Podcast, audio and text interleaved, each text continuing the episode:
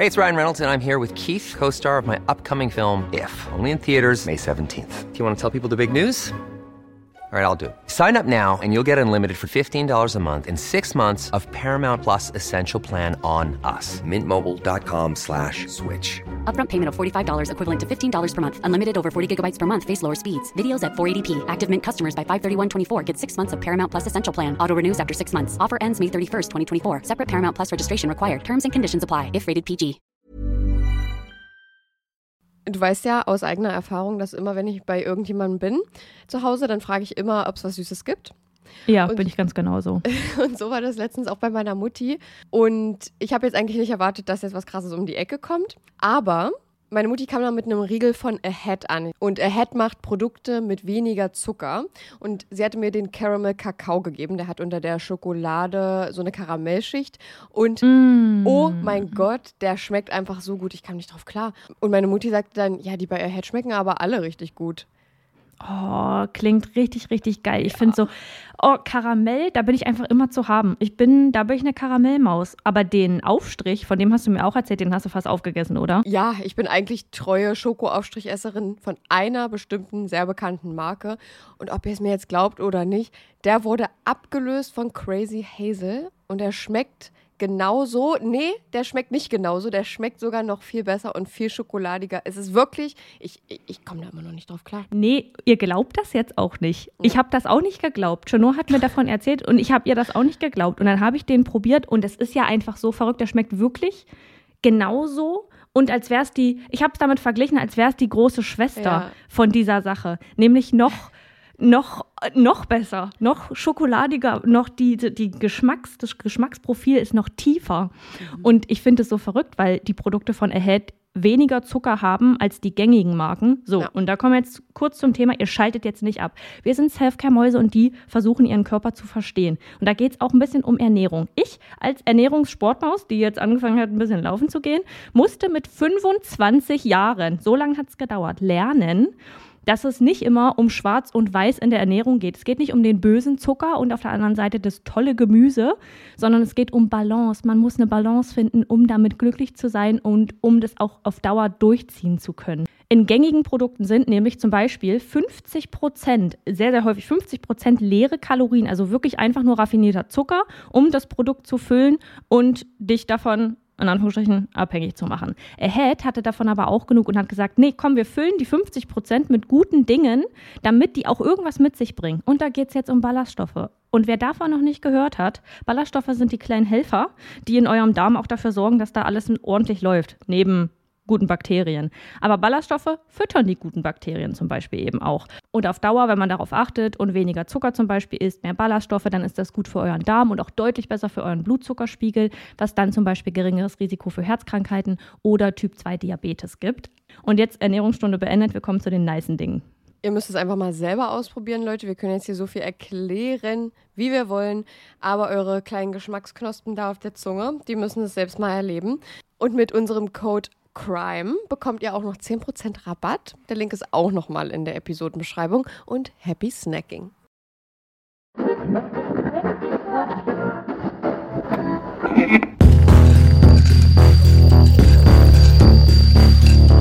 Überdosis Crime, der Podcast.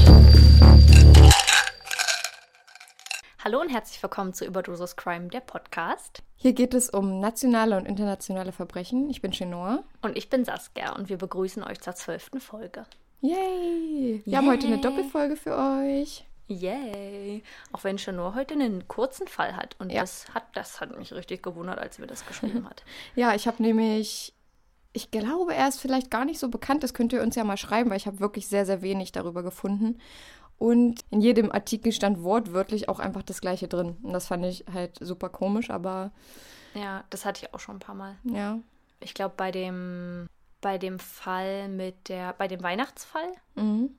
deswegen war der Text auch so kurz. Ja. Aber trotzdem so detailreich, weil irgendwie doch alle viel Details reingepackt haben, aber Ja, Ja. ich bin auch mal gespannt, ob meiner detailreich ist. Das kannst du ja am Ende mal sagen. Ich kann das irgendwie immer nicht so gut einschätzen, aber du kannst mir das ja mal sagen. Ja, bei meinem Fall, ähm, der ist echt heute, das ist ein Das ist ein Wummer.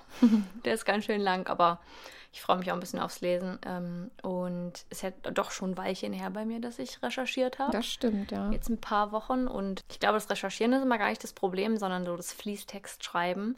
Weil auch das Schreiben des Textes macht mir Spaß, aber seine Notizen irgendwie erstmal zu sortieren und zu gucken, in welcher Reihenfolge will ich was sagen. Ja. Soll das jetzt irgendwie direkt starten mit dem Verbrechen oder will man zuerst was zur Person erklären und ah, Ja, wie naja. man anfängt, ist immer, ja. Ja, genau. Ich packe euch wieder die Timestamps rein. Das machen wir jetzt in jeder Folge, damit ihr, wenn ihr keinen Bock auf unser Gelaber habt, vorher und nachher und euch nur die Fälle anhören wollt, könnt ihr dahin vorspulen und euch nur den Fall anhören. So, ich hoffe, ich habe heute den Raum gewechselt in meiner Wohnung. Äh, Leute, irgendwas wird immer geändert, zumindest bei mir, weil das hier so laut. Bei mir heute hoffentlich nicht. Meine Katze schläft diesmal.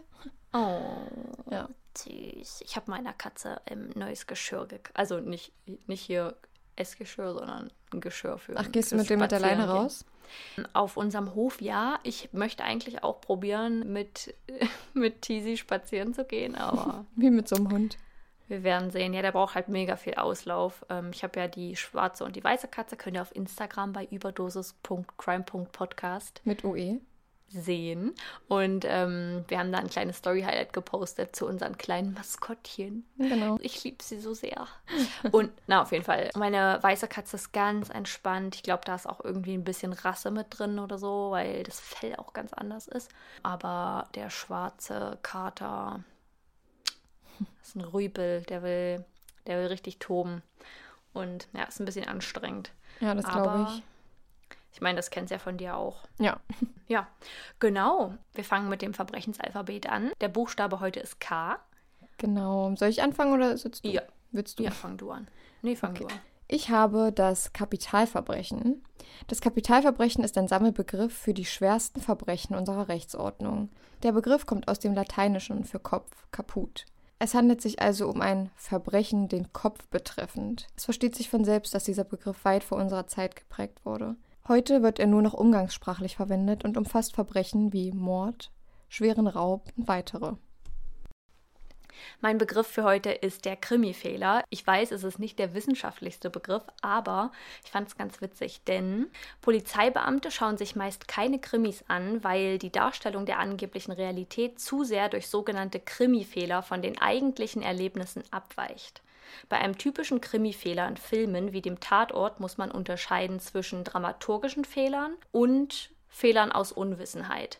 Wenn euch das mal interessiert, könnt ihr uns das gerne wissen lassen auf unserem Instagram. Ich hätte nämlich mega Lust, mal drüber zu reden, was es so für Fehler gibt. Ja, Ähm, und ja, wenn man einen Krimi guckt, woran man das ausmachen kann. Weil ich glaube, dass da viele auch ein verschobenes Bild haben. Ich habe das Buch, verdammt, wie heißt das jetzt nochmal? Von Michael Zokos. Leichen. Tote schwimmen nicht immer oben oder so, heißt das, glaube ich. Bin mir gerade nicht ganz sicher. Und da werden auch Mythen aufgeklärt ja. zum, zum Thema Kriminalität. Der Aaron, Genau. hast du ja. die Videos geguckt? Ja, ne? Ja. Wahrscheinlich kennen den die meisten auch dadurch. Der YouTube-Kanal Hey Aaron ähm, hatten mich mit ihm zusammen aufgenommen, Mehrere war bei Videos, ihm ja. im Obduktionssaal und Ja. sehr, sehr spannend, kann man auf jeden Fall empfehlen. Packen wir euch mal in die Episodenbeschreibung. Ja, genau. Genau, ja. Also lasst uns wissen, ob ihr da irgendwie mehr zu erfahren wollt. Dann machen wir da gerne mal eine Folge drüber. Und entweder vor der Folge oder, also vor dem Fall oder danach. Oder wir können auch mal einen Fall komplett weglassen, wenn euch das interessiert. Und wenn ihr sagt, ihr, ihr wollt da eine ganze Folge zu haben. Aber genau, ja. Okay, gut. Wir haben heute was Witziges vorbereitet. Ja. Ähm, ich habe meinen Freund beauftragt, uns eine Schätzfrage zu stellen, damit wir entscheiden können, wer anfängt mit seinem Fall. Und normalerweise würde das mehr Sinn ergeben, wenn, wenn unsere beiden Fälle gleich lang wären, weil vorzugsweise hätte ich jetzt gesagt, Chenor fängt an, damit der kurze Fall so vom Ja. Tisch ist, weil nach so einem langen Fall hat man manchmal keine Lust noch so zuzuhören. Aber wir machen das heute trotzdem. Und die Frage ist, wie viele Einkerbungen hat ein Golfball? Oh, das ist doch nicht euer Ernst. Und wer näher an der Antwort liegt, hat gewonnen. ich weiß es auch noch nicht. Er schreibt mir das dann jeden Moment, wenn ich ihm schreibe, dass es losgehen kann.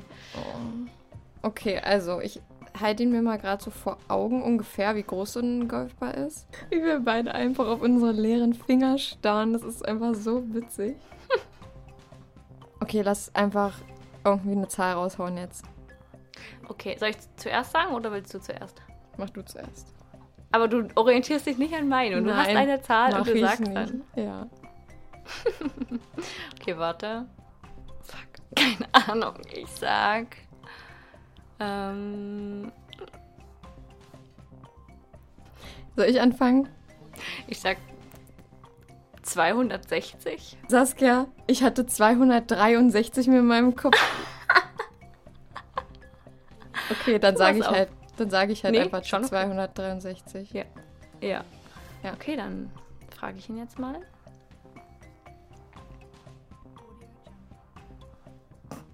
Hast du ihm jetzt geschrieben? Warte, ja, ich habe geschrieben, los. Er soll mir gleich die Antwort schreiben.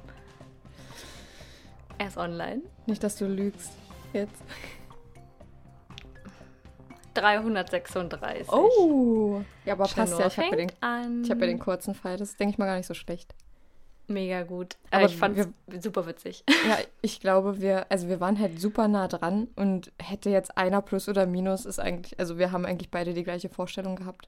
Ja, voll. Aber krass, hätte ich nicht gedacht, dass da so viele äh, Löcher drauf sind. Ich gucke mir nachher mal ein Bild an, weil die müssen ja doch kleiner sein als gedacht. Okay, dann hätte ich gesagt, fängst du an mit deinem Fall. Hm. Wir haben heute sogar ein Oberthema, denn Shono hat gefragt, was mein Oberthema ist und wir sind heute bei Eifersucht. Triggerwarnungen und andere Anmerkungen zur Folge findet ihr in der Episodenbeschreibung. St. Petersburg, Russland.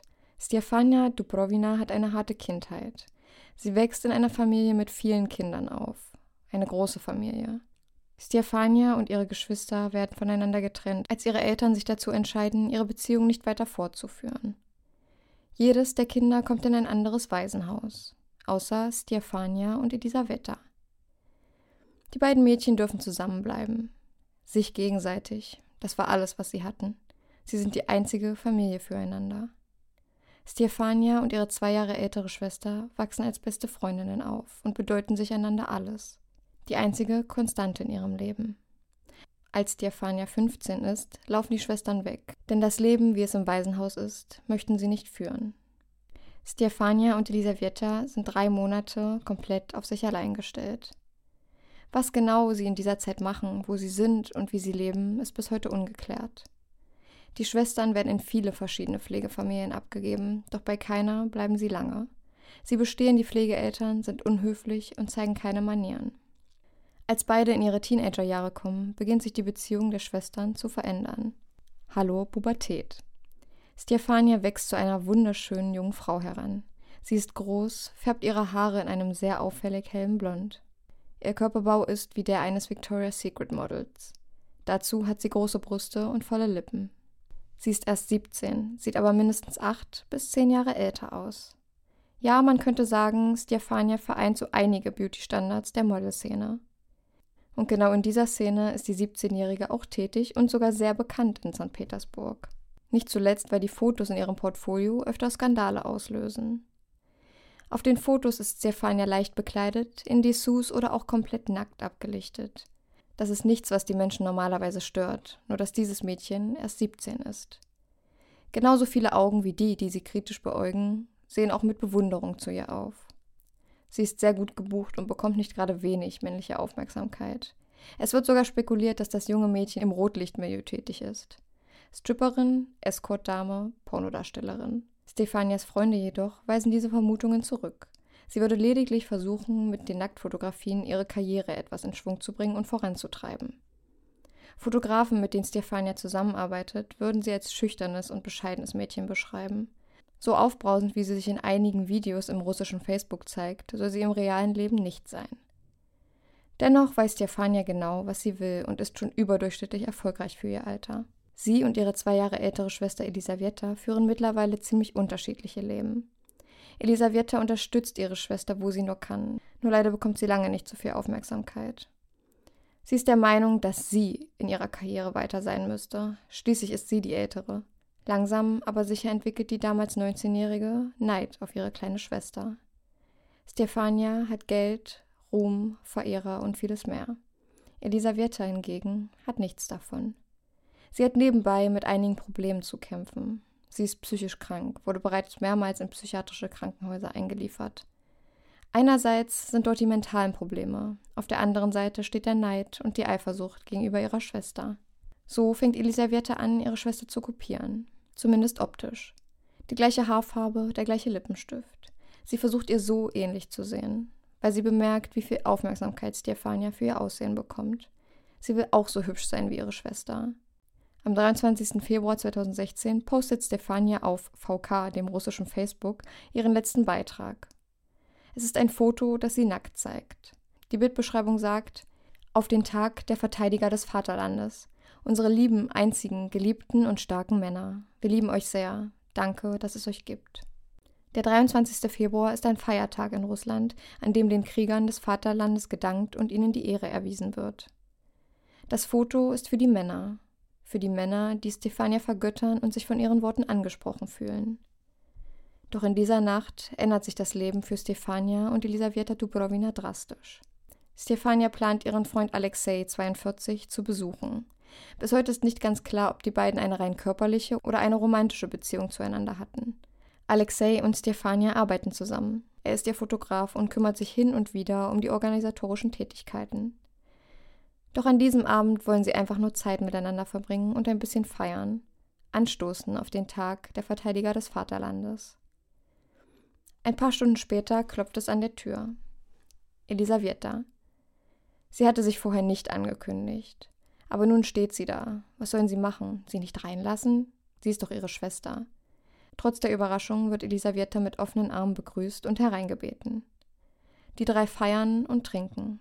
Die ganze Nacht. Um ca. 0 Uhr bemerken die Feiernden, dass ihnen der Alkohol ausgegangen ist. Alexei erklärt sich bereit, loszugehen und Alkohol zu kaufen. Die zwei Frauen sollen ja nicht mitten in der Nacht allein auf der Straße herumlaufen. In dem Moment, als Alexei die Tür schließt, ereignet sich ein Vorfall, der ganz St. Petersburg das Blut in den Adern gefrieren lassen wird. Die beiden Schwestern sind allein in der Wohnung, als Elisaveta Stefania angreift. Sie holt ein Messer hervor und geht auf ihre kleine Schwester los. Sie sticht auf sie ein, schneidet ihr rechtes Ohr ab und sticht ihr beide Augen aus. Die 19-Jährige fügt ihrer Schwester so viele tiefe Schnittwunden zu, dass sie nicht wiederzuerkennen ist und sticht insgesamt 189 Mal auf Stefanias Körper ein. Ein Eifersuchtsanfall. Elisaveta läuft aus der Wohnung, den Gebäudekomplex hinunter. Unten an der Tür trifft sie auf Alexei, der gerade vom Einkaufen zurückkommt. Er merkt, dass etwas geschehen war und verhindert Elisavetas Flucht. Er hält sie fest, so lange, bis er sie an einen Polizisten übergeben kann. Als Alexei seine Wohnungstür aufschließt, sieht er Stefanias nackten, verstümmelten Körper regungslos auf dem Boden liegen. Bis zur Unkenntlichkeit wurde auf sie eingestochen. Stefanias Handgelenke weisen je vier tiefe Schnittwunden auf. Das Opfer starb noch am Tatort aufgrund mehrerer Wunden und Blutverlust, so ein Polizist. Ihre Freunde sind geschockt und in tiefer Trauer. Wie konnte das passieren? Die Mädchen waren wie beste Freundinnen gewesen. Es wird vermutet, dass Elisaveta die Tat neben des Neids aufgrund ihrer nicht behandelten psychischen Störung beging. Der Erfolg, den sich das einstige Waisenkind Stefania so hart erarbeitete, war ihr nicht gegönnt. Vom Eigen Fleisch und Blut. Nach dem Mord wird Elisaveta in eine psychiatrische Klinik eingewiesen und dort täglich behandelt. Sie selbst bezichtigt Alexei des Mordes an ihrer Schwester. Die Mutter der beiden äußert einer Zeitung gegenüber, dass Elisaveta ihr Gedächtnis des Abends wiedererlangte und sich sicher sei, dass Alexei wie ein Dämon handelte. Ebenso sei Alexei auf die Nacktfotografien seiner Freundin eifersüchtig gewesen und sie deshalb getötet haben. Trotz den Anschuldigungen wird Alexei nicht als Täter in Erwägung gezogen. Der Gebäudekomplex, in dem Alexeis Wohnung ist, wird Tag und Nacht videoüberwacht. Es gibt Aufnahmen zu der Zeit von Stefanias Tod, auf denen Elisaveta und er zu sehen sind. Man sieht Elisaveta hinauslaufen, als Alexei sie greift und aufhält. Wäre er eine Minute später gekommen, wäre er der Hauptverdächtige im Mordfall seiner Freundin gewesen. Nach drei Jahren in einer psychiatrischen Einrichtung stellt sich Elisaveta Dubrovina nun dem Gericht. Die Anklage Mord mit besonderer Brutalität. Bei der Verhandlung sitzt die jetzt 22-Jährige still und ohne Emotionen in einem Glaskasten. Es gibt keinen Zweifel daran, dass die eine Schwester neidisch auf die andere war. Aus einer feindlichen Beziehung heraus stach die Angeklagte mindestens 189 Mal in die lebenswichtigen Organe des Opfers und schnitt ihr das rechte Ohr ab, so die Ermittler. Elisaveta Dubrovina wird des Mordes mit besonderer Brutalität an ihrer jüngeren Schwester zu 13 Jahren Haft verurteilt. Die Verletzungen, die Stefanias Körper aufwies, legen nahe, dass ihre Schwester ihr etwas von ihrer Schönheit nehmen wollte. Manche Quellen behaupten, dass Elisaveta zusätzlich unter dem Einfluss harter Drogen stand. Sie und ihre Mutter beteuern heute noch die Unschuld der 22-Jährigen und sind sich immer noch sicher, dass Alexei für den Mord verantwortlich ist. In einer russischen Talkshow vom Jahre 2017 greift Oksana, die Mutter der beiden, Alexei live vor Publikum an und zerkratzt ihm das Gesicht. Auch Stas Barecki, ein Entertainer aus St. Petersburg, sagt, er hoffe, dass die Strafe noch einmal überdacht wird, da er der Meinung ist, dass Elisaveta unschuldig sei.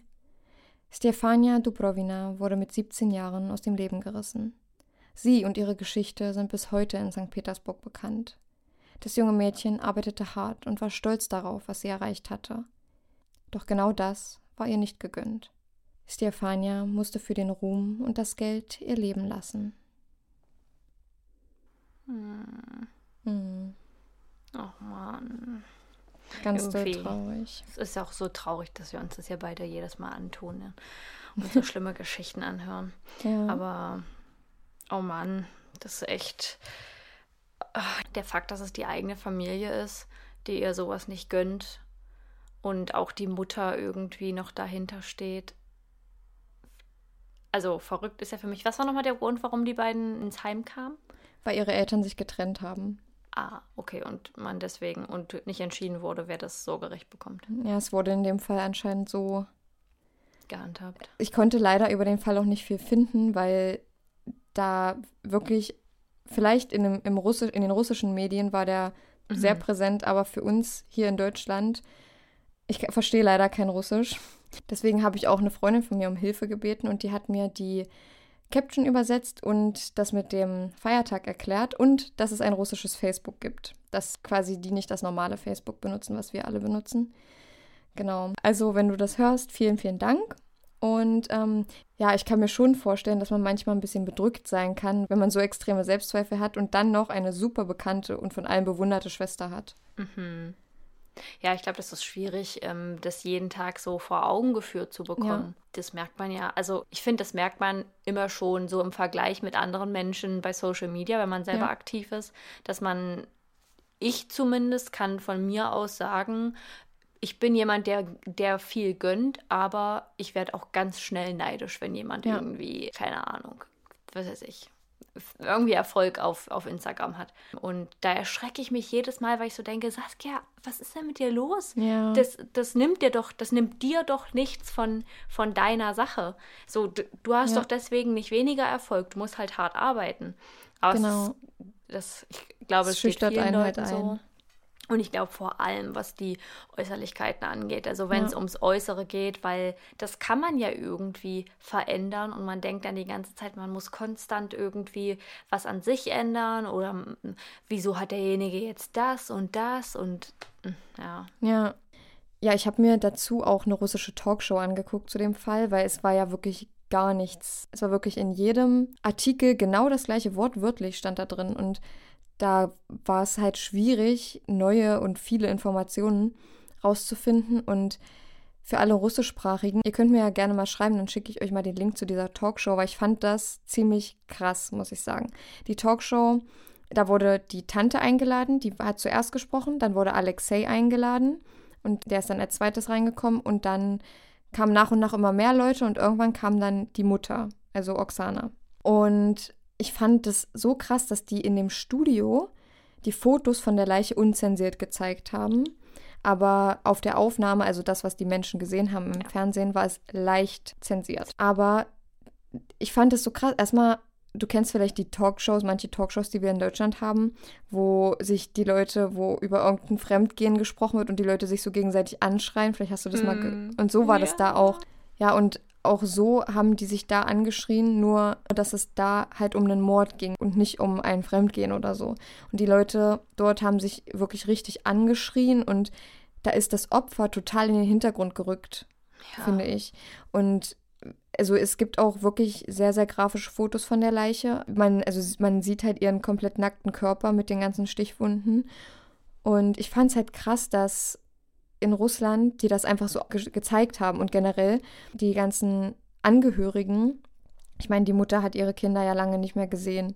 Vielleicht hatte sie dann nicht mehr so die große Beziehung zu denen. Aber sie ist halt auch wirklich, ich habe auch das Video gesehen und sie ist wirklich reingegangen und hat, man, es sieht gar nicht so krass aus, die Attacke auf Alexei. Aber man sieht wirklich danach, dass er zerkratzt ist im Gesicht. Sie ist ja immer noch der Meinung, dass er ihre Tochter getötet hat, weil sie der Meinung ist, ihre andere Tochter würde das niemals machen. Und ja, es gibt aber zum Glück dieses Videomaterial, was ihn entlastet. Und ansonsten wäre er wirklich auch mit der Hauptverdächtige gewesen. Ja, vielleicht hat die versucht, ihre Mutter zu überzeugen ähm, und sie so ins Boot zu holen. Ja. Und die Mutter denkt halt wirklich daran, weil ich könnte mir jetzt keinen anderen Grund vorstellen, warum man jemanden im Fernsehen so angeht und zerkratzt, außer man Ja. denkt halt wirklich, dass die eigene Tochter unschuldig ist. Was auch schon ganz schön krass ist, dass man so eine Handlung ausübt, so dieses jemanden, jemandem an die Gurgel springen. Ja. Da muss ja schon extrem viel Wut in einem herrschen. Ja. Aber auf der anderen Seite finde ich, ich habe jetzt irgendwie so versucht, mir zu überlegen, dieses Videomaterial, wie könnte man das noch anders drehen, aber ich, ich bin relativ fest überzeugt, dass er unschuldig ist und dass es Ja. ihre Schwester war, weil irgendwie sind da die Indizien ein bisschen stärker als in die andere Richtung. Ja, aus der Talkshow konnte ich auf jeden Fall auch mehr, also fast sogar noch mehr Informationen mitnehmen als aus deutschen Artikeln, obwohl ich kein Russisch verstehe. Und ähm, ich habe mir aber den Untertitel angemacht, der ja sehr, sehr kritisch ist bei YouTube, dieser selbsterzeugte. Ich finde, da kann man ganz schlecht folgen. Ja, kann man auch. Und ich habe trotzdem viele Informationen dadurch bekommen. Ähm, also auch, weil da ja die Beteiligten, also jetzt nicht die direkt Beteiligten, aber die Angehörigen auch über den Fall gesprochen haben und die waren ja am nächsten dran. Und das war super interessant. Ich finde es immer noch super erstaunlich, dass, dass die so eine Show in Russland haben, wo die Familienmitglieder eingeladen werden. Ich meine, wir haben ja auch eine, Aktenzeichen XY, und da werden ja auch Mordfälle gezeigt, aber das sind ja immer eher welche, die ungelöst. Nee. Doch sind viele ungelöste Fälle. Ja. Und sie sprechen ganz oft auch dann danach noch über gelöste Fälle. Mhm. Und bei Aktenzeichen XY war mal ein Mörder. Also sie haben ihn da gehabt als besorgten Ehemann, Okay. als das aufgeklärt werden sollte. Dann war es ein Aktenzeichen XY ungelöst. ja. Und dann kam später raus, dass er der Mörder ist. Oh, krass. Also, ich hätte halt maximal gedacht, dass die so eine Show da haben, aber dass sie richtig so eine Talkshow haben, wo sich, also für mich kam das halt rüber. Ich, wie gesagt, ich habe es nicht verstanden, deswegen konnte ich es auch nicht so 100% so verstehen und auch nicht, wie sie es rübergebracht haben, aber das war schon viel Selbstdarstellung auch von manchen, nicht von allen, aber von manchen. Und für die, die Russisch sprechen oder aus Russland kommen und zufällig unseren Podcast hören, oder auch für die, die sich das Video mit sehr, sehr schlechtem Untertitel angucken wollen. Und da könnt ihr mir dann gerne schreiben, dann schicke ich euch den Link, weil ich denke, für russischsprachige Menschen ist es super interessant, diese, diese Ausstrahlung oder diese TV-Show generell. Und ja, da könnt ihr auch sehen. Ich werde euch aber auch ein Video entweder in den Post packen oder in die Story, in dem Oksana Alexei angreift, weil das hatte ich äh, schon gestern screen recorded, weil ich das so krass fand. Wirklich, die Attacke sah nicht so krass aus, aber wie er danach aussah, warte, ich zeig dir mal ein Bild, ich habe es auf meinem Desktop. Oha! Ja, So, ich habe ihn ja jetzt vor Augen. Und ich habe vorhin zwischen nur zwischendurch gesagt, ich habe gedacht, er ist ein glatzköpfiger, ganz breit gebauter großer Mann. Weiß auch nicht. Ich glaube, das ist irgendwie so ein bisschen russischer Stereotyp, den ich mir da vorgestellt habe. Oder auch Ja. ein Vorurteil. ja, man hat ja, Ähm. man hat ja so seine Vorstellungen, wenn man so einen Namen hört, auch ist total egal, welche Herkunft der Name hat, aber wenn man einen Namen hört, denkt man sich schon das Aussehen zu der Person einfach. Ja, voll. Boah, pff, die Kratzer sind, die sind halt richtig blutig. Ja. Die muss ja da mit ihren Krallen reingegangen sein. Ja. Ich bin mal gespannt, was ihr sagt, ob ihr den Fall kanntet. Ich werde mal eine Umfrage machen, weil man wirklich so wenig dazu gefunden hat. Und vielleicht hat man den mal so ein bisschen gehört, einfach nur die Schlagzeile, mh, ältere Schwester ermordet ihre jüngere Schwester oder so. Aber so richtig im Detail, ich habe wirklich sehr, sehr wenig darüber gefunden. Deswegen ist es diesmal auch ein sehr kurzer Fall von mir. Ja.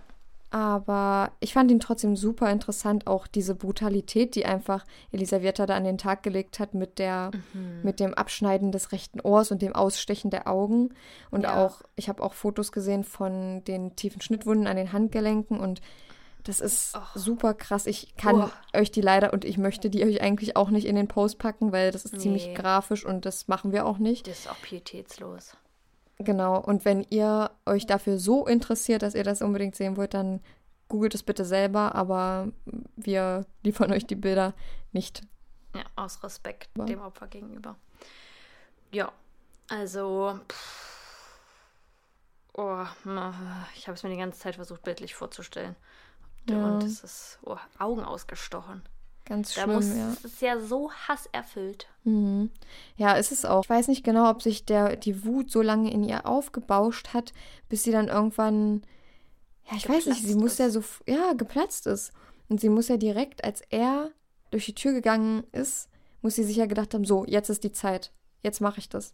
Hm. Und das ist einfach für mich richtig unbeschreiblich, wenn man sich überlegt, man arbeitet sein ganzes Leben oder sein ganzes junges Leben hart für eine Sache, erreicht es dann, ist überdurchschnittlich erfolgreich und dann gönnt einem das die eigene Schwester nicht und bringt Ja. einen um. Oder Ja. ja, es ist einfach nur schlimm. Ich habe eben gerade versucht zu überlegen, wie man es drehen könnte, dass die Elisaveta schon in seiner Wohnung war, aber das macht ja überhaupt, das ergibt ja überhaupt keinen Sinn, ähm, dass sie, dass sie vorher mit ihrer Schwester in der Wohnung war und er hinzukommt und sie sie tötet oder sie zu dritt in der Wohnung sind, sondern dass sie eben hingeht, tötet, wieder losrennt. Ja. Ja, das war auf jeden Fall mein Fall, mein sehr kurzer Fall. Und jetzt freue ich mich schon auf Saskias Fall. Ich lese jetzt einfach und wenn ganz starke Störgeräusche drin sind, muss ich kurz Pause machen. Aber solltet ihr irgendwie ein kleines bisschen was im Hintergrund hören, es tut mir leid. Ich habe einen absoluten Volldeppen über mir.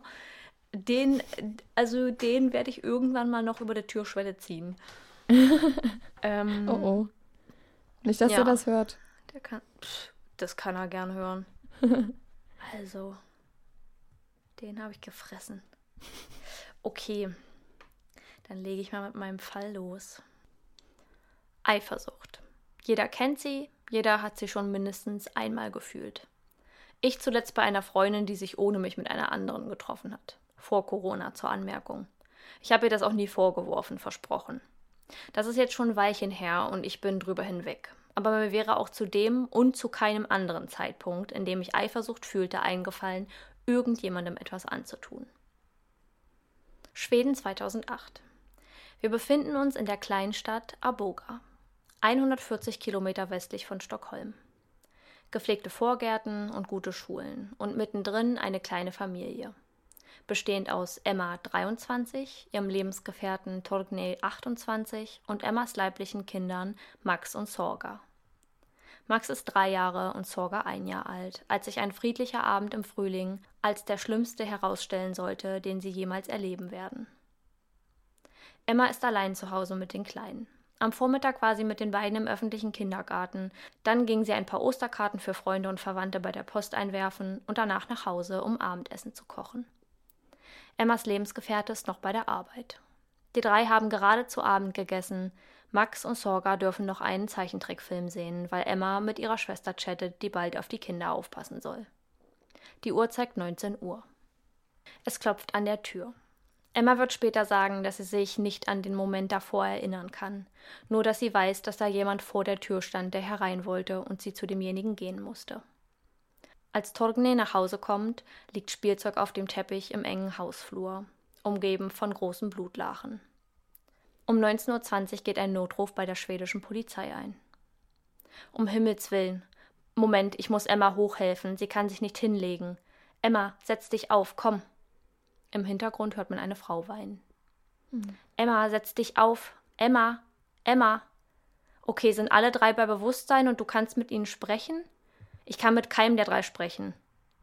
Okay, weil sie einen Schock haben, oder? Max, Max hat zwei schrecklich große Wunden am Kopf. Ich bekomme keinen Kontakt zu Emma. Sie atmet, aber mehr nicht. Max und Sorga atmen auch. Kennst du jemanden, der den dreien etwas Böses will? Nein, ich weiß es nicht. Kommt schnell. Ja, sie haben Löcher in der Stirn. Drei Personen, es ist richtig schlimm. Die alarmierten Sanitäter und Notärzte finden Emma mit lebensbedrohlichen Verletzungen am Kopf sowie etlichen Knochenbrüchen. Sie bringen die Schwerverletzte in die Universitätsklinik nach Uppsala, wo Ärzte versuchen, um ihr Leben zu kämpfen. Sie wird in ein künstliches Koma versetzt. Max und Sorga sind noch am Leben, als die Sanitäter sie auffinden und ins Krankenhaus bringen, erliegen dort aber am selben Abend an schweren Verletzungen. Nach einer Obduktion stellt die Rechtsmedizin fest, dass beide Kinder und auch Emma unzählige Wunden, verursacht durch einen hammerähnlichen Gegenstand, erlitten haben. Warum das gerade für Max und Sorga tödlich endete, erklärt Dr. Med Sven Hartwig, der Facharzt für Rechtsmedizin ist. Vom Lebensalter abhängig sei ein kindlicher Schädel nicht so widerstandsfähig wie der eines ausgewachsenen, erwachsenen Menschen. Dies könne die Ursache sein, warum ein kindlicher Schädel bei gleicher oder sehr ähnlicher Krafteinwirkung eher bricht. Im Grundsatz sei es aber so, dass bei dynamischen Tatgeschehen nicht auf alle Opfer, wenn es sich um mehrere handelt, in gleicher Art und Weise eingeschlagen würde und die Kraft sich auch anders verteile. Während die Ärzte um Emmas Leben kämpfen, beginnen die Ermittlungen zu dem Verbrechen, was ganz Aboga, nein, ganz Schweden erschütterte. Der damalige Leiter der schwedischen Kriminaltechnik, Kjell Eriksson, ist von Beginn an mit den Ermittlungen vertraut. Es ist allen schnell klar, dass es sich um einen sehr gewalttätigen, kaltblütigen Täter handeln musste. Die Tat war grausam. Er muss getreten und geschlagen haben, denn die Wände und Böden waren bis ins Wohnzimmer vollgespritzt mit Blut. Mein Gott. Der Tatort, der Ort, an dem sich die meisten Indizien und Beweise finden lassen sollten, ist in diesem Kriminalfall ein einziges Chaos. Wenn Rettungs- und Ärzteteams an solchen Tatorten sind, stellt das grundsätzlich ein Problem für die spätere Spurensicherung dar. Es gilt aber in jedem Fall Gefahrenabwehr vor Strafverfolgung. Somit ist nicht zu verhindern, dass Ärzte oder Sanitäter an einem Tatort etwas verändern. Sie entfernen Spuren, sie fügen neue hinzu. Die Ermittler müssen dann schauen, wie sich die Spuren verändert haben oder ob neue Spuren von Ersthelfern hinzugekommen sind, um diese dann zu interpretieren. Und auch in diesem Fall gibt es am Tatort viele Dinge, die nichts mit dem Verbrechen zu tun hatten. Emma liegt derweil im Krankenhaus und kämpft sich zurück ins Leben. Sie liegt noch immer im Koma. Eins ist klar. Der oder die Täter wollten auch sie töten. Ihr werden Sicherheitsleute im Krankenhaus bereitgestellt, die sie rund um die Uhr bewachen. Schließlich weiß man nicht, ob der oder die Täter sie aufsuchen, um zu vollenden, was sie angefangen hatten. Mhm. Beamte sind in solchen Fällen nicht nur für die Aufklärung eines Falls, aber auch für die Sicherheit der Betroffenen und Opfer zuständig. Um erste Ansätze für eine Personenfahndung zu bekommen, muss Emma befragt werden. Sie ist schließlich die einzige Zeugin. Es grenzt an ein Wunder, aber Emma überlebt nicht nur den Anschlag auf ihre Familie, sondern wacht nach kürzester Zeit aus dem Koma wieder auf. Die Ermittler wollen ihr Zeit geben, weil der Genesungsprozess sowohl psychisch als auch körperlich eine unglaubliche Belastung ist. Das gesamte Team steht unter einem enormen Druck. Der Umgang mit Verbrechensopfern ist in keinem Buch genauestens notiert, sondern muss von Situation zu Situation anders entschieden und gehandhabt werden. Bei Emma sollte die gleiche Methode angewandt werden, wie man dies auch bei Kindern tut. Es müssen sehr offene, keinesfalls suggestive Fragen gestellt oder Informationen gegeben werden, die ihre Antworten in eine bestimmte Richtung lenken könnten. Die Polizei habe darauf geachtet, sie im Unklaren über den Tatabend zu lassen und versucht, ihr keine tatrelevanten Angaben mitzuteilen. Für alle, die jetzt nicht wissen, was suggestiv heißt, bedeutet so viel wie beeinflussend. Da mhm. gibt's, ähm, ja, habe ich ein kleines Beispiel. Also, wenn man bei einem Kind nach der Lieblingsfarbe fragen würde, kann man entweder fragen, was ist deine Lieblingsfarbe? Oder man fragt, ist deine Lieblingsfarbe rot? Ja, also eine Frage, die schon vorbestimmt quasi. Genau, in, in eine Richtung lenkt. Ja. Ich merke das selber bei meinem Neffen manchmal, wenn man ihm eine Frage stellt, die suggestiv ist, dann wird er meistens ja. so antworten, wie du es dir wünschst. Ja, genau. Doch Emma kann sich nicht erinnern. Sie weiß weder, warum sie im Krankenhaus ist, noch warum die Ermittler sie befragen. Also beginnt man im Umfeld Emmas nach möglichen Verdächtigen zu ermitteln. Und tatsächlich rückt ihnen jemand ins Blickfeld. Emmas Ex-Freund und biologischer Vater der Kinder, Niklas. Hinweise auf andere Täter gibt es nicht und Niklas hat sich durch Taten in den vergangenen Monaten selbst sehr verdächtig gemacht. Er hatte Emma drohende Nachrichten geschrieben. Was betreffend ist unklar. Der Vorfall war aber aktenkundig und auch eine Anzeige liegt gegen ihn vor. Niklas wird vernommen, kann aber ein Alibi für den Tatabend vorlegen und scheidet somit als Verdächtiger aus. Währenddessen muss Emma im Krankenhaus mit der eiskalten Wahrheit vertraut gemacht werden. Ein Arzt setzt sich auf ihre Bettkante und sagt Emma, du bist einem Verbrechen zum Opfer gefallen und deine Kinder haben das nicht überlebt. Man sagt ihr nicht, was oder wie es passiert ist. Aber dieses Stückchen Wahrheit, was doch noch so riesig erscheint, kann womöglich Erinnerungen auf und zurückrufen und damit den Ermittlern helfen. Die Beamten tasten sich langsam an Emmas Gedächtnis und ihre Erinnerungen heran. Mit jedem Tag, den es ihr besser geht, besuchen die Ermittler sie häufiger. Sie hoffen, dass ihr Gedächtnis bald zurückkehren würde, da ihre körperliche Genesung überraschend schnell verlief. Das Sprechen fiel ihr immer noch schwer. Sehr leise und langsam formte sie die Worte. Als die Ermittler sie irgendwann jeden zweiten Tag verhören, kann sie sich schon viel besser ausdrücken, findet zu ihrem alten Dasein zurück, sofern das emotional noch möglich ist. Aber erinnern kann sie sich immer noch an nichts. Derweil gibt es erste, jedoch ernüchternde Ergebnisse der Spurensuche. Keine Tatwaffe, keine Fingerabdrücke und auch keine DNA, die auf den Täter hinweisen könnte. Grundsätzlich gilt das Lokatsche Prinzip. Es gibt keinen Kontakt zwischen zwei Menschen, ohne Spuren zu übertragen. Es gibt aber auch Ausnahmen. Wenn keine Spuren gefunden werden, kann das folgende Gründe haben. Erstens, die Person, nach deren DNA gesucht wird, war nie am Tatort. Zweitens, man hat nicht an den Stellen gesucht, an denen man DNA hätte finden können. Oder drittens, wenn das Verbrechen geplant war, hat der Täter Vorsorge getroffen, dass keine DNA am Tatort aufzufinden ist, zum Beispiel durch Handschuhe, Mundschutz oder entsprechende Kleidung. Mhm. Der Tatort in Arboga ist sehr klein und übersichtlich. Wenige Quadratmeter, die genauestens unter die Lupe genommen werden müssen. Es kann eine Skizze der Blutspurenverteilung angefertigt werden. Tatwaffen oder andere Spuren findet man nicht. An der Klingel außen am Haus, die der Täter womöglich drückte, um auf sich aufmerksam zu machen, findet man ebenfalls keine Spuren. Zuvor hatte einer der Kriminaltechniker diese gedrückt, um zu testen, ob sie überhaupt funktionierte. Eine große Ermittlungspanne die einen Fetzen Beweise hätte bringen können, wäre diese verhindert worden.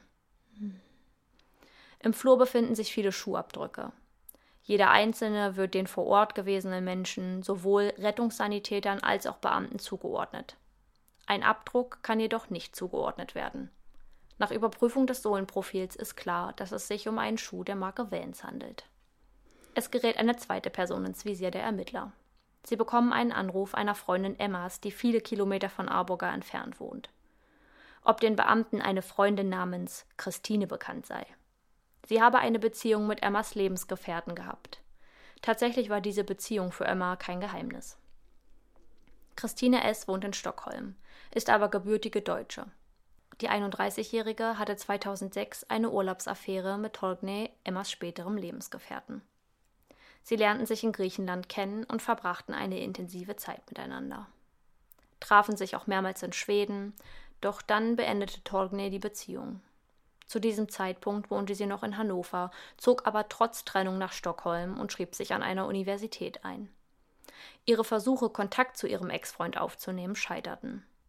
Tortney hatte Emma kennen und Max und Sorga lieben gelernt. Als die Beamten Christines Wohnung ausfindig machen, führt sie die Adresse in einen Stadtteil Stockholms, der als sozialer Brennpunkt der Metropole gilt. Doch hier ist keine Spur von Christine. Sie hatte einen Tag nach dem Mord Schweden verlassen und ist nach Deutschland geflogen. Aus familiären Gründen, wird sie später sagen. Schwedische Beamte arbeiten nun eng mit den Deutschen zusammen, um Christine S. ausfindig zu machen. Als Bekannte ihr sagten, dass man sie suche, meldete sie sich freiwillig auf dem Präsidium. Sie wisse nicht, dass und warum man sie sucht. Die Polizei erklärt ihr den entsprechenden Vorbehalt und dass sie die Hauptverdächtige im Doppelmord sei. Christine verhielt sich ruhig und aufgeschlossen, sagt ein Beamter später. Sie hatte lediglich schwitzige Hände, das war aber auch alles. Sie verhielt sich ganz normal. Christine macht keine Angaben zu der Situation, sondern beauftragt eine Rechtsanwältin. Da kein internationaler Haftbefehl vorliegt, kann man sie nicht festnehmen und muss sie wieder auf freien Fuß lassen. Wenn sich ein Verbrechen auf mehrere Staaten ausweitet, bedarf es immer wieder einer Absprache zwischen den Behörden der einzelnen Länder und der Überprüfung bestimmter Gesetze. So etwas ist zeitaufwendig und kostet viel Mühe, aber vor allem Nerven. Endlich können die schwedischen Behörden einen internationalen Haftbefehl erwirken. Christine S. wird festgenommen, bestreitet aber weiterhin, etwas mit der Tat zu tun zu haben. Zwischenzeitlich bewirken die Ermittler einen Durchsuchungsbefehl in ihrer Wohnung. Man findet Kleidungsgegenstände, Aufzeichnungen auf dem Laptop, aus denen zu schließen ist, dass sie sich über ihren Ex-Freund in Schweden erkundigt hatte. Ein Foto vom aktuellen Wohnhaus und handschriftliche Notizen über Emmas Anschrift. Man sichert DNS-Spuren unter Christines Fingernägeln, doch die Analyse dieser dauert oft sehr lang. Als die Ergebnisse verschiedener Labore vorliegen, stellt man fest, dass diese zu unterschiedlich sind, um sie miteinander zu vergleichen. Auch ein Haarbüschel, den man in Emmas Hand fand und von dem Täter oder der Täterin stammen könnte, ist unbrauchbar, weil die Haarwurzel fehlt und somit keine Analyse möglich ist.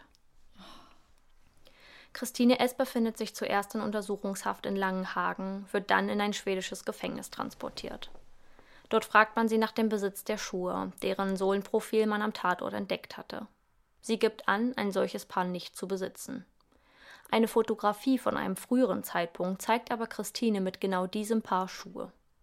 Sie gerät immer mehr unter Verdacht und bald konzentrieren sich die Ermittler nur noch auf sie.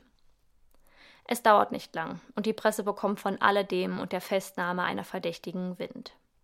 Boulevardzeitungen betiteln ihre Artikel mit Tyskan, was übersetzt die Deutsche bedeutet. Die Zeitungen drucken alles, was sie über Christine finden können. Die Presse wird vielen Ermittlungen und Verurteilungen zum Verhängnis. Ein fairer Prozess ist mit so einem Medientrubel nicht möglich. Auch wenn die Zeitungen meinen, sich zurückzuhalten, indem sie keine Namen vor der Verurteilung veröffentlichen, explodieren die Artikel regelrecht. Plötzlich heißt es dann, die Deutsche lügt, die deutsche Frau lügt. Und das wird zur Wahrheit in der öffentlichen Wahrnehmung. Davon bliebe keiner unberührt, auch kein Richter, sagte einer der Strafverteidiger. Vor dem Prozess sammeln die Ermittler weitere Indizien, die für die Schuld Christines sprechen.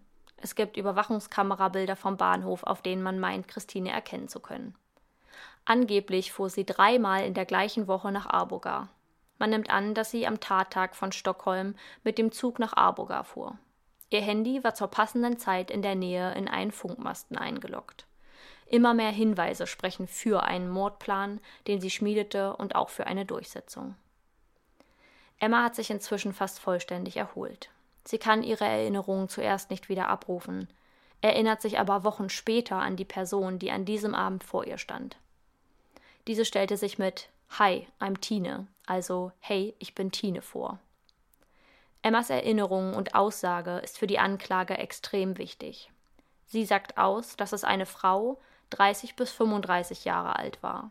Sie habe eine fremde Sprache gesprochen, war mollig und höchstens 1,65 Meter groß. Sie hatte dunkles, schulterlanges Haar und eine große Nase. Die Beschreibung passt nur ungefähr auf Christine S. Diese ist aber 1,80 Meter groß und schlank. Christina Elkström, eine Pflegekraft aus Schweden, interessiert sich für den Fall und beginnt privat zu recherchieren. In Schweden hat jeder Bürger das Recht auf den Einblick in die Ermittlungsakten jedenfalls. Oha. Ihr fällt dabei auf, dass die analysierten und zugeordneten Schuhe doch nicht so viel Aufschluss geben können. Ein Paar Schuhe wird der Kriminaltechnikerin Annelie W. zugeordnet.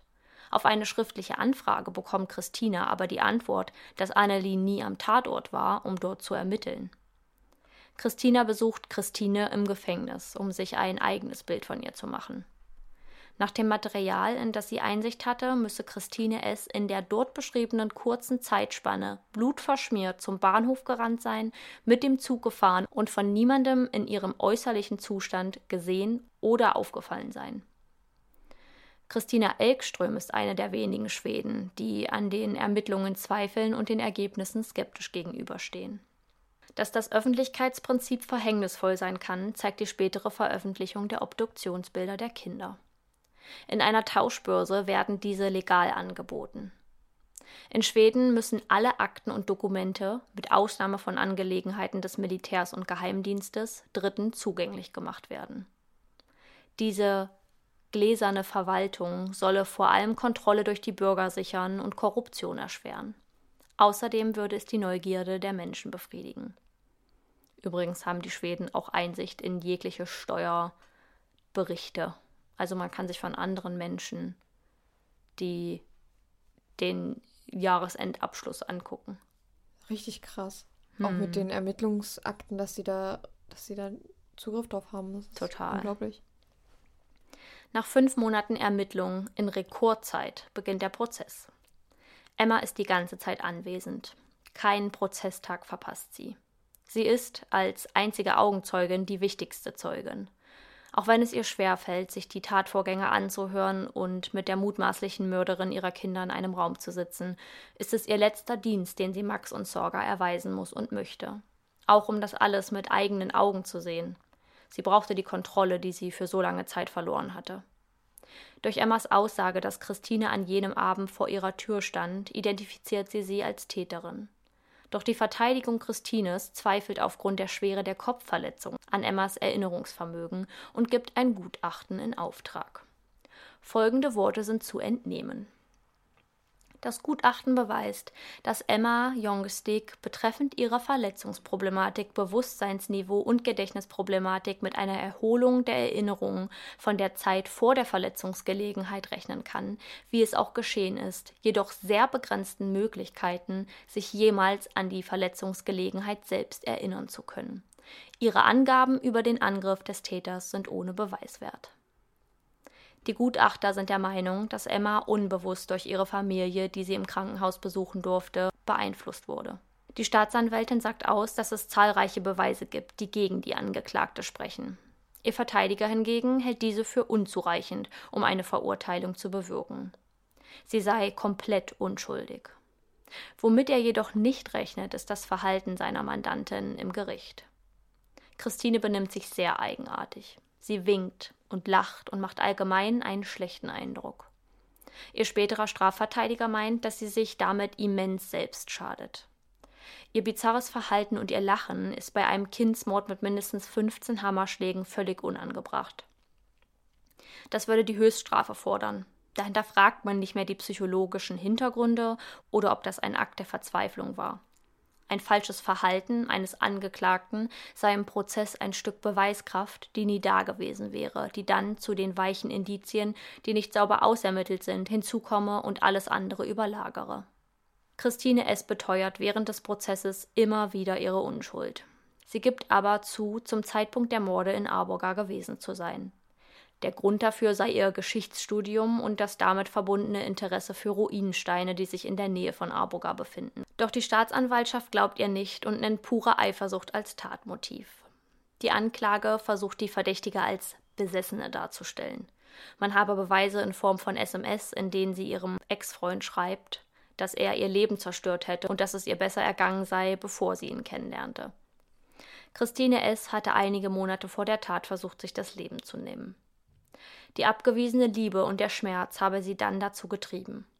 Ihr späterer Strafverteidiger Matthias Wallraff aus Hannover meint, dass man bei einer Eifersuchtstat die Geliebte bzw. die Partnerin umbringe, nicht jedoch die Kinder. Es gebe also nichts, was die Verdächtige direkt mit der Tat in Verbindung bringt. Im Oktober meldet sich eine deutsche Frau, die meint, Christine S. im August 2007 auf Kreta getroffen zu haben. Diese hätte ihr von ihrer unglücklichen Liebe erzählt und dass sie die Kinder beseitigen wolle. Auf Nachfrage habe sie keinen Zweifel gelassen, dass sie eine Gewalttat im Sinn hatte. Diese Zeugin habe so spät die Polizei informiert, weil sie kurz zuvor erst von dem Prozess in der Zeitung las. Christines Verteidigung zweifelt die Glaubwürdigkeit der Zeugin jedoch an, zumal nicht bewiesen ist, dass ihre Mandantin im August auf Kreta gewesen sei. Außerdem habe man die Ermittlungsakten nochmal genauer untersucht und weitere private Ermittlungen angesetzt. Damit versucht Christines deutsch-schwedisches Anwaltsteam, die Indizien, die ihre Mandantin belasten, zu entkräften. Die Bahnhofsbilder zeigen in sehr schlechter Auflösung eine schwarz gekleidete Person, die angeblich Christine sein soll. Nach Angaben von einem Bekannten habe sie aber auf der Fahrt nach Arboga eine beige Jacke getragen. Die ihr zugeordneten Schuhabdrücke gehören, wie vorhin schon genannt, zu Schuhen der Marke Vans. Auf Anfrage bei dem Hersteller würden heruntergebrochen 11,7 Millionen Schuhe mit dieser Sohle in Frage kommen. 11,7 oh. Millionen weitere Menschen, die die Tat begangen haben könnten. 100 Menschen wurden zu dem Fall befragt, 56 davon als Zeugen dokumentiert, doch keiner konnte aufschlussreiche Hinweise liefern. Ein Punkt, der die Schuld der 32-Jährigen stützt, sagt aus, dass ihr am 18. März auf dem Stockholmer Flughafen ein Zimmermannshammer aus dem Handgepäck entnommen wurde. Jedoch gibt es keine Hinweise darauf, dass es sich hierbei um die Tatwaffe handelte. Jetzt warten alle gespannt auf das Urteil. Durch die Zweifel an Emmas Aussage und das fehlende Geständnis der Verdächtigen weiß niemand, was er erwarten kann oder soll. Wird die Angeklagte vielleicht sogar freigesprochen? Das Urteil fällt am 14. Oktober 2008. Christine S. wird wegen Mordes in zwei Fällen und versuchten Mordes zu Gefängnis auf Lebenszeit verurteilt. Außerdem ist sie aus Schweden verbannt. Ihr schwedischer Strafverteidiger hat dafür folgende Worte. Weil sie nicht schwedisch war. Und es ist immer einfacher, die anderen zu verurteilen als uns selbst. Christine legte Einspruch gegen das Urteil ein. Ihr Revisionsantrag wird vom obersten Gericht Stockholm abgelehnt. Man bräuchte neue Hinweise, die ihre Unschuld untermauern würden. 2009 wird Christine in die Justizvollzugsanstalt in Fechter überstellt. Christine will weiterhin für ihre Unschuld kämpfen. Sie arbeitet mit ihrem Anwaltsteam an einem Wiederaufnahmeverfahren. Doch dieser Prozess ist langwierig und wenig erfolgversprechend. Sie will aber unbedingt ihre Unschuld beweisen. Ich habe immer gedacht, dass sich das schon klären wird. Ich wusste ja, die werden nichts finden. Die haben nicht einmal in Erwägung gezogen, dass ich das nicht war. Es ist halt wirklich alles schiefgelaufen, was schief gehen konnte. Ich will auch nach meiner Entlassung weiter gegen das Urteil kämpfen. Emma kämpft sich derweil zurück ins Leben. Sie und Torkney sind immer noch ein Paar und auch wieder Eltern geworden. Die kleine Familie lebt unter geschützter Anonymität an einem anonymen Ort. Das schwedische Gericht glaubt nämlich, dass die Täterin nach ihrer Freilassung wieder zuschlagen könnte. Ohne ein Wiederaufnahmeverfahren wird Christine frühestens nach 15 Jahren einen Antrag auf Bewährung stellen können. Da würde dann das erste Mal geprüft werden, ob noch eine Gefahr von ihr und weiterer Straftaten ausginge.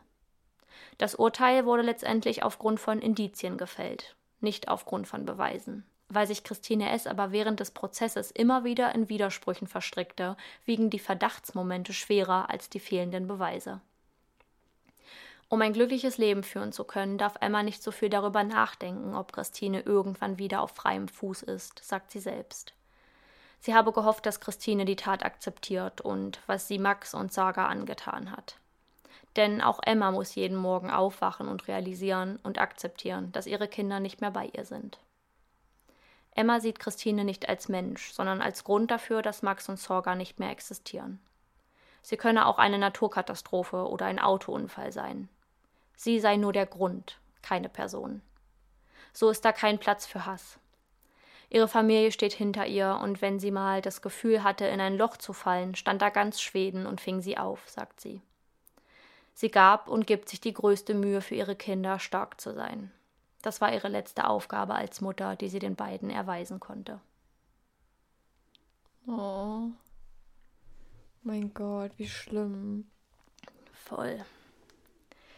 Aus dem Bauchgefühl heraus, würdest du mhm. sagen, mhm.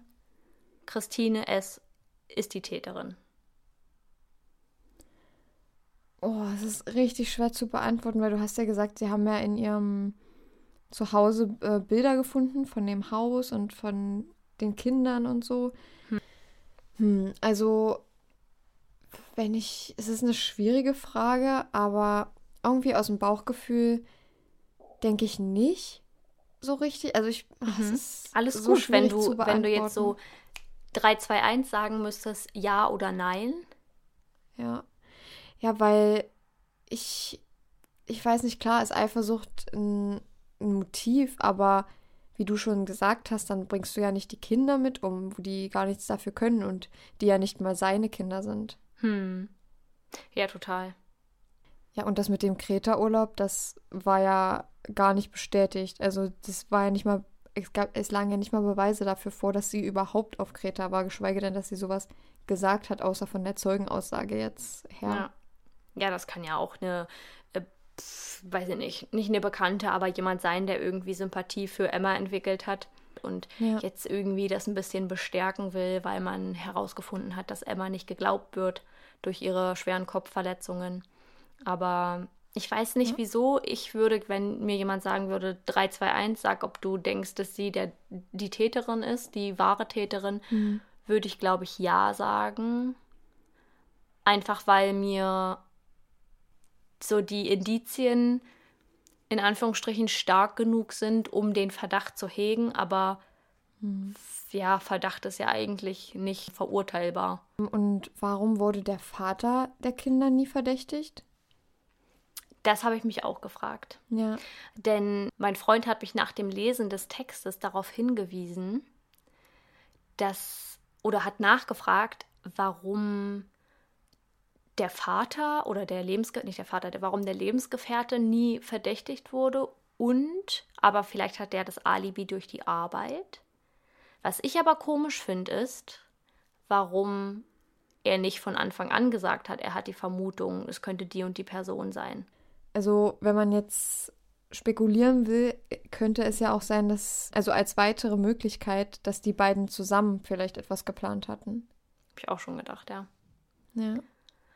Es ist einfach so grausam. Da haben die Ermittler und die Beamten ja einfach auch total recht. Ich finde in dem ganzen Fall alle Indizien so nicht zweideutig, aber zweiseitig, dass die da den Hammer gefunden haben, dann aber nicht sagen können, ob es die Tatwaffe ist. So, warum kann man das nicht sagen? Es muss ja Einschlaglöcher geben im Schädel oder im Körper. Kann man die nicht miteinander abgleichen? Da frage ich mich, ob es nicht weiter ausermittelt wurde, so wie das der Strafverteidiger Christine, Christines gesagt hat, oder ob das einfach nie preisgegeben wurde, weil ich dazu nichts finden konnte, ob das jetzt äh, irgendwie begründet wurde, dass das nicht die Tatwaffe ist. Ja, ja, vor allem finde ich auch, dass ja Christine mit einer Waffe, die die mögliche Tatwaffe hätte sein können, erwischt wurde sozusagen oder ihr die am Flughafen weggenommen wurde. Und man hätte ja eins zu eins ganz genau die Wunden prüfen können mit dem, mit der Tatwaffe oder mit dieser möglichen Tatwaffe. Ja. Und da finde ich das schon komisch, dass das nie probiert wurde irgendwie. Ja. Und sie wird die wahrscheinlich, wenn sie die als Tatwaffe benutzt hat, ja ordentlich gesäubert haben. Aber ich frage mich dann so, also sind die so langsam? Die Presse ist ja immer so schnell voraus und ist ja immer direkt in den ersten paar Stunden dabei. Wie kann das denn sein, dass dann die Flughafenbeamten nicht darüber Bescheid wissen, ob jemand, also das macht, das, das ergibt Ja. für mich keinen Sinn, das ist für mich Ja. ganz weit weg. Findest du die Unglaubwürdigkeit, die man Emma da anschreibt, gerechtfertigt? Oder findest du, dass es wirklich so von den Verteidigern darauf erpicht, wirklich Christine da komplett rauszuhalten, was ja ihre Aufgabe ist? Aber das ist so, ich hatte das Gefühl, in dem Fall, bei allem, was gesagt wird, wird gesagt, aber, aber, aber, was ja der, der Sinn eines oder der Job eines Verteidigers ist. Aber trotzdem ist das ganz schön krass, da so einer Traumapatientin zu unterstellen, dass sie dass sich das hat einreden lassen. Also ich finde, klar, sie hat ziemlich eine ziemlich starke Kopfverletzung erlitten und dass da auch Bruchteile weg sein können, das kann ich mir vorstellen. Aber sie erlangt ja, also hat ja ihr Gedächtnis zurückerlangt. Und ich glaube nicht, dass eine Frau, der es darum geht, den Mord an den Kindern aufzuklären, lügen würde, einfach nur um jemanden dafür schuldig zu befinden. Sie hat es ja gesagt, dass sie die Person so gesehen hat, aber Christine ist ja sieht ja optisch komplett anders aus als das, was sie gesehen Ja. hat. Ja. Und das ist halt auch so eine Sache, wo ich sage, vielleicht hätte man dann noch mal anders um sich herum schauen sollen und mal andere Täter in Erwägung ziehen sollen. Das ist auch so eine Sache, wo ich mir vielleicht so denke, hm, okay, es könnte aber auch unter Umständen sein, dass sie es nicht war.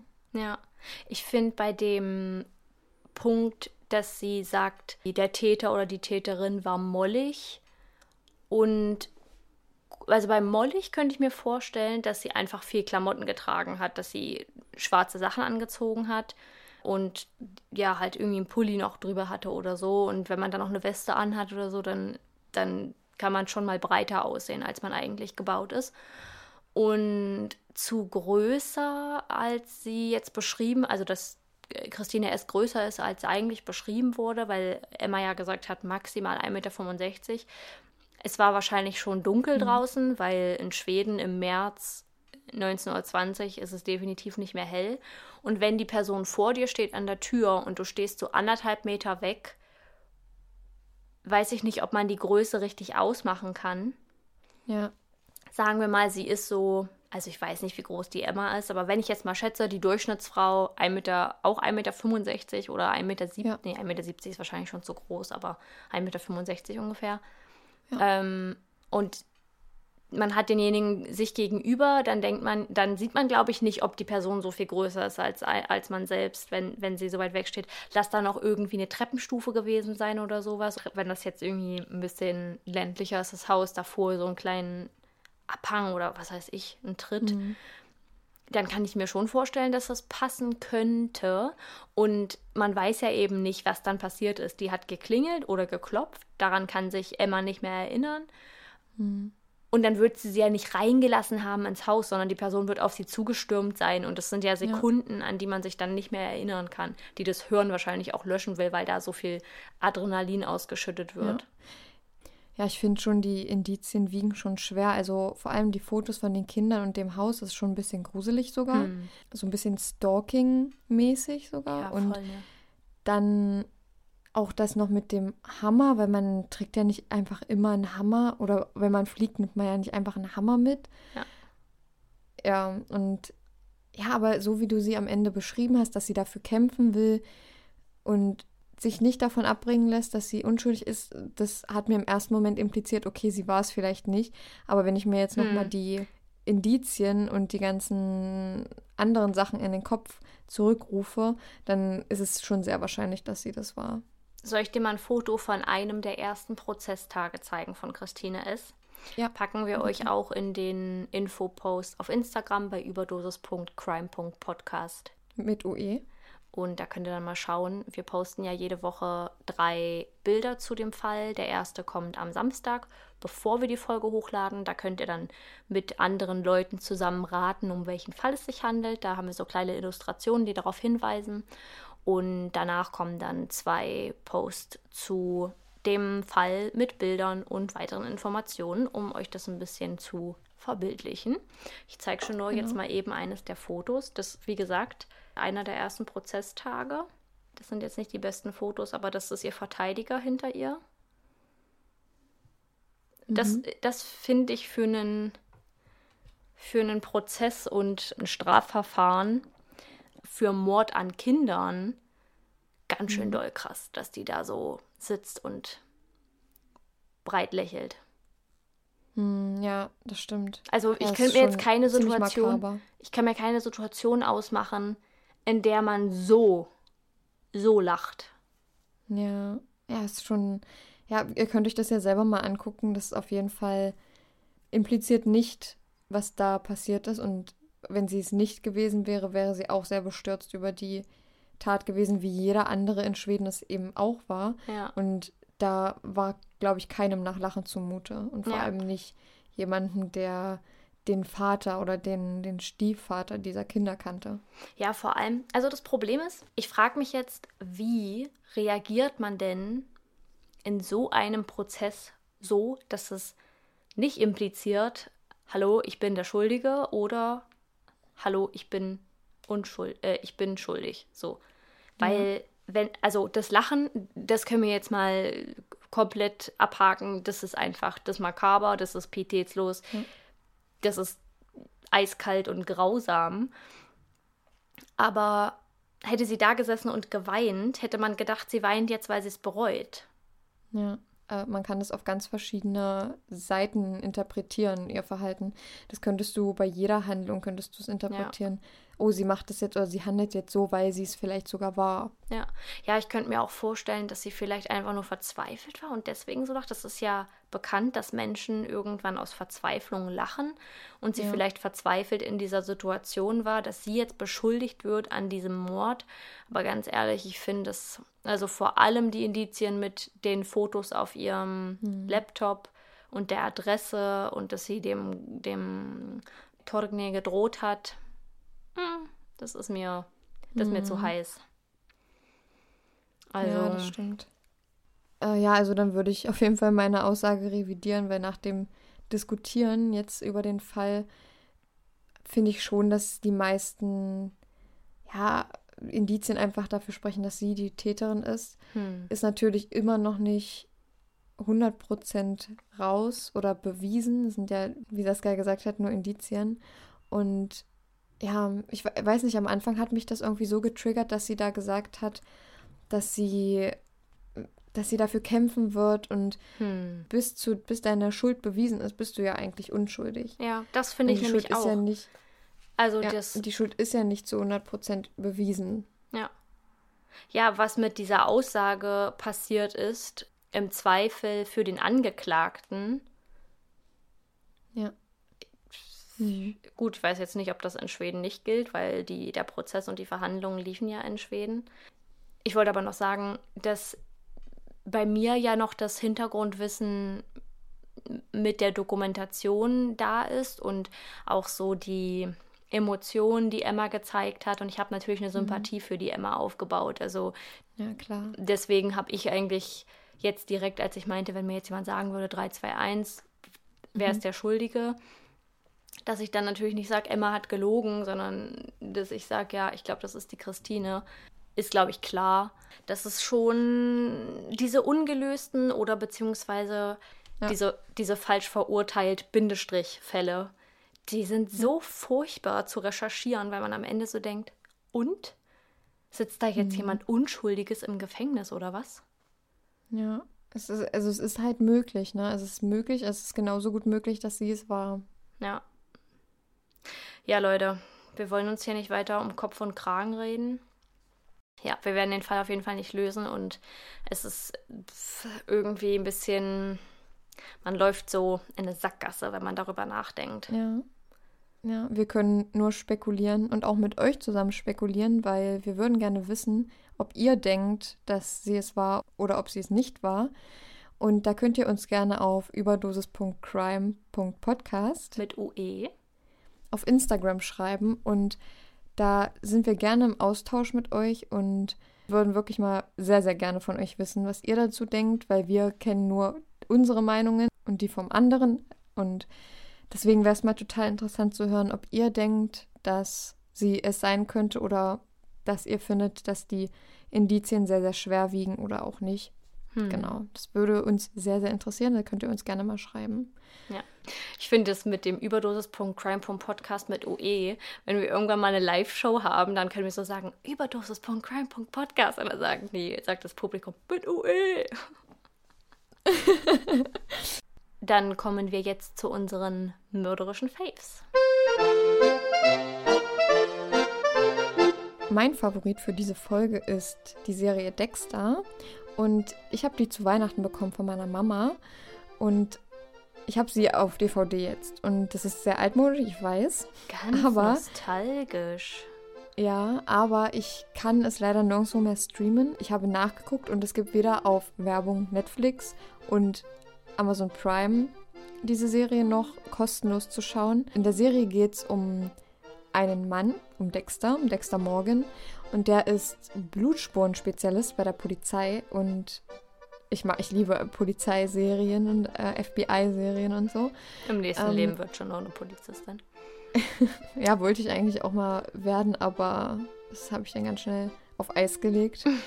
Nee, und er ist aber auch ein Serienmörder. Und das ist das Interessante daran, dass Dexter selber in seiner Freizeit ein Mörder ist, aber er auch Morde aufklärt. Ihr müsst bei das mein finde ich Gesicht sehen. super interessant, weil er ist nämlich derjenige, der die Morde begeht, weil die Menschen etwas Schlechtes getan haben.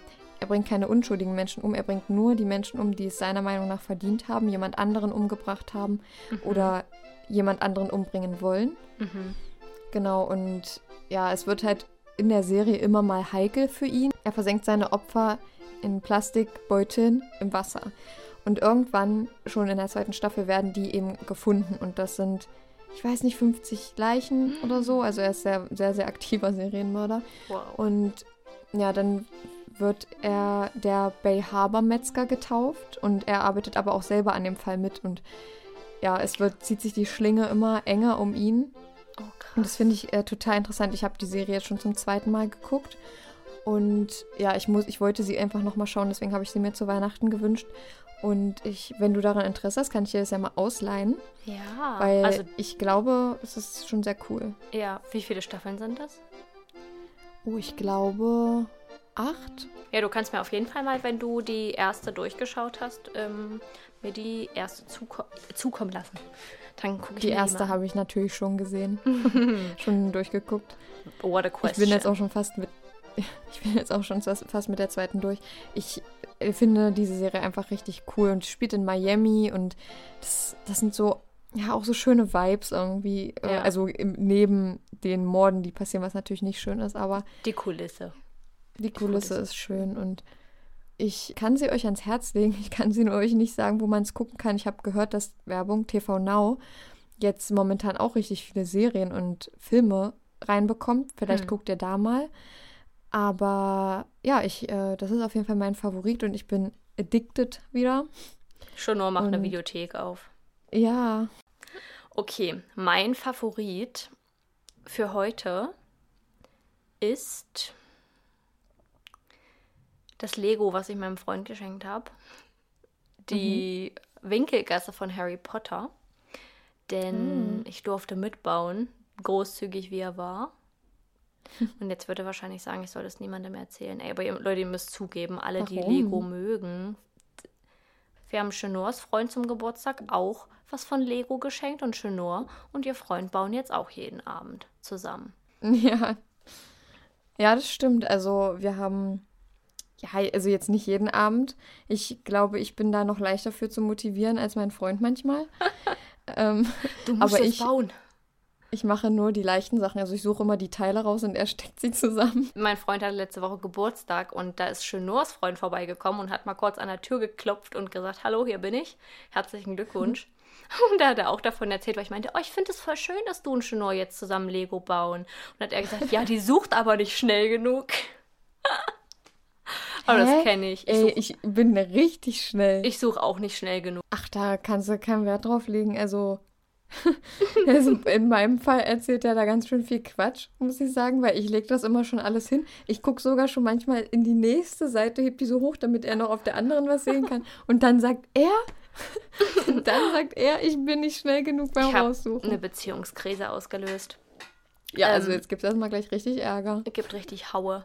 Aber nee, ich wollte eigentlich sagen, ich habe nämlich für die Winkelgasse auch noch Beleuchtung gekauft, die wir jetzt gerade nach und Geil. nach einbauen. Und dann kann man die ganze Winkelgasse hell erleuchten. Oh, mega cool. Ja, Leute, Nee. wenn ihr nichts zu tun habt, kauft euch ein Lego-Set. Es ist so entspannt zu bauen. Oder Malen nach Zahlen, weil da hätte ich jetzt nämlich Bock drauf, weil es gibt so Malen nach Zahlen für Erwachsene. Mhm. Und da hätte, also das ist, da kriege ich ein bisschen Angstzustände, wenn ich mir das angucke, weil die Felder manchmal so klein sind. Du hast keine Angst vor Löchern, sondern einfach nur, weil es so überfordernd ist, dass da so viele Punkte Ja. sind. Ja, wirklich. Und ich habe mir aber so gedacht, wie viele machen das momentan während der Lockdown-Zeit. Und ich hätte da irgendwie richtig Lust drauf, weil du hast ja im Endeffekt dann halt auch was. Du kannst es ja auch deiner Mama schenken dann oder deinem Opa, deinem Onkel, keine Ahnung, ne? Ja, Ich weiß nicht, ob ich es mir halt selber zu Hause hinhängen würde, außer es ist halt richtig gut geworden. Du kannst ja aber auch eigene Bilder, glaube ich, bei Ja. Ravensburger einschicken und dann, also man Mhm. könnte jetzt auch als Geschenk oder für sich selbst so ein Foto von sich und einer Person, die man gern hat, nehmen Ja. und das dann für Malen nach Zahlen machen. Ja. Naja, okay, Ja. auf jeden Fall. Lego. Äh, wir werden wahrscheinlich so eine, ein kleines Regal bei Ikea kaufen und das da über Ja. die Couch hängen. Ja. Dann kann man es nämlich auch, dann kann man da die Batterien reinstecken und dann kann man es anmachen. Das ist, glaube ich, ganz nice. Ich wollte noch ansprechen oder mich bedanken oder wir wollten uns bedanken für die neuen Rezensionen, die super, super lieb von euch sind und wir freuen uns da wirklich sehr, sehr drüber. Ja. Nachdem wir das letzte Mal angesprochen haben, dachten wir, wir, wir wollten das nicht so rüberbringen, als würden wir nicht mit Kritik umgehen können. Und ich glaube, das wurde aber auch nicht so verstanden, Ja. sondern es wurde wirklich so verstanden, wie es gemeint war. Und das bedeutet uns sehr viel und auch eure lieben Worte bedeuten uns sehr viel. Und das motiviert uns immer sehr, ja, uns da jeden Tag dran zu setzen und immer mal was für den Podcast zu machen, weil wir da auch Spaß dran haben und das motiviert einen nur noch mehr, wenn man so lieben und guten Zuspruch und auch viel davon bekommt. Ja, Leute, es ist herzerwärmend. Ich habe mich ganz doll gefreut und das zeigt mir irgendwie wieder. Ich habe halt kurz mal so ein bisschen den Hoffnungsschimmer verloren, dass wir eine gute Community aufbauen. Dachte, dachte so, boah, cool, mit 400 Abonnenten direkt erstmal ein paar Hater mit ins Boot geholt. Ja. Aber ich glaube, dass das auch keine Abonnenten von uns sind und die, die ja auch nicht mit zur Community zählen. Und die Leute, die uns jetzt geschrieben haben, es ist einfach so, so lieb von euch und es motiviert einen Ja. wirklich. Ich bin mit einer ganz anderen Stimmung an den Fall gegangen und ans Recherchieren und ans Berichten und auch so an die Folge und das Aufnehmen. Und ah, es ist einfach, es ist super schön, sowas zu hören. Das ist natürlich nicht immer nötig. Es ist jetzt nicht so, dass wir die ganze Zeit den Arsch gepudert bekommen wollen, aber trotzdem ist es schön zu sehen, dass da Leute hinter einem stehen und auch die Kommentare, die gesagt haben, vergesst die Leute, die da irgendwie Kacke schreiben über euch oder so. Solche Leute Ja. gibt es immer und man muss einfach versuchen, das zu ignorieren und drüber hinwegzusehen. Und es ist schön, dass es Leute verstehen und genau, man fühlt sich auf jeden Fall unterstützt. Ja, extrem. Und dann könnt ihr uns gerne weiter supporten. Wir freuen uns immer mit euch zu schreiben und in Kontakt zu stehen. Ich finde es immer ganz schön zu sehen, was Chenor mit den Leuten schreibt, weil ich ja jetzt auch nicht so oft aktiv bin. Aber wenn ihr mir schreiben wollt, könnt ihr mir auch gerne bei Überdosis Saskia schreiben. Auch mit Ja, UE. stimmt. Genau. Und das war es eigentlich mit unserer Folge. Wir hoffen, es hat euch gefallen. Ihr konntet ein bisschen was mitnehmen und könnt gerne mit uns auf unserem Instagram diskutieren. Und wir freuen uns, von euch zu hören. Wir freuen uns auf euer Abo und eure Ja. und euer kleines Ohr, was uns zuhört. und hören uns in der nächsten Folge. Genau. Habt's fein und passt auf euch auf. Bleibt auf jeden Fall gesund in der Zeit jetzt. Und ja, dann würde ich sagen, können wir die Folge hier beenden. Bis zur 13. Folge. Ciao. Ciao. Hoffentlich ist es kein Freitag. Selling a little or a lot? Shopify helps you do your thing however you cha-ching. Shopify is the global commerce platform that helps you sell at every stage of your business. From the launch your online shop stage to the first real life store stage, all the way to the did we just hit a million orders stage. Shopify is there to help you grow. Shopify helps you turn browsers into buyers with the internet's best converting checkout. 36% better on average compared to other leading commerce platforms because businesses that grow grow with Shopify. Get a $1 per month trial period at shopify.com/work. shopify.com/work.